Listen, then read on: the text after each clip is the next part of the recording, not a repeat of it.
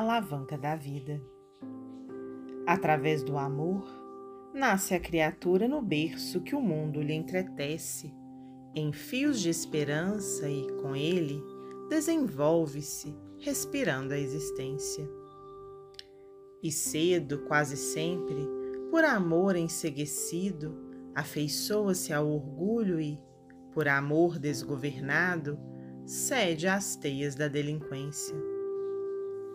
Além da morte, porém, o amor genuíno acorda o discernimento anestesiado, e no amor vigilante, convertido em remorso, volvemos todos nós às justas do trabalho, ressarcindo o gravame que nos onera a vida.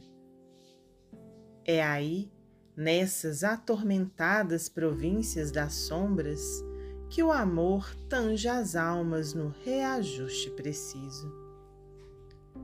Mães abnegadas que se iludiram envenenando o mel da ternura, pedem a bênção do recomeço a fim de recolherem novamente nos braços os filhos que olvidaram na irreflexão e no vício. Pais amigos que fizeram da proteção e da segurança sistema de tirania. Voltaram de novo à terra, sofredores e penitentes, com a missão de reunirem, a preço de mágoa e fel, o rebanho das almas que dispersaram na rebeldia. Grandes mulheres que, por amor desorientado, intoxicaram a própria vida, rogam tarefas de sacrifício em que lavam com as águas do pranto as nódoas aflitivas que lhe marcam a rota, tanto quanto homens notáveis que, por amor desvairado, se enredaram aos crimes da inteligência suplicam as provas da frustração ou da enfermidade, com que arredam de si a chaga da loucura e a dor do arrependimento.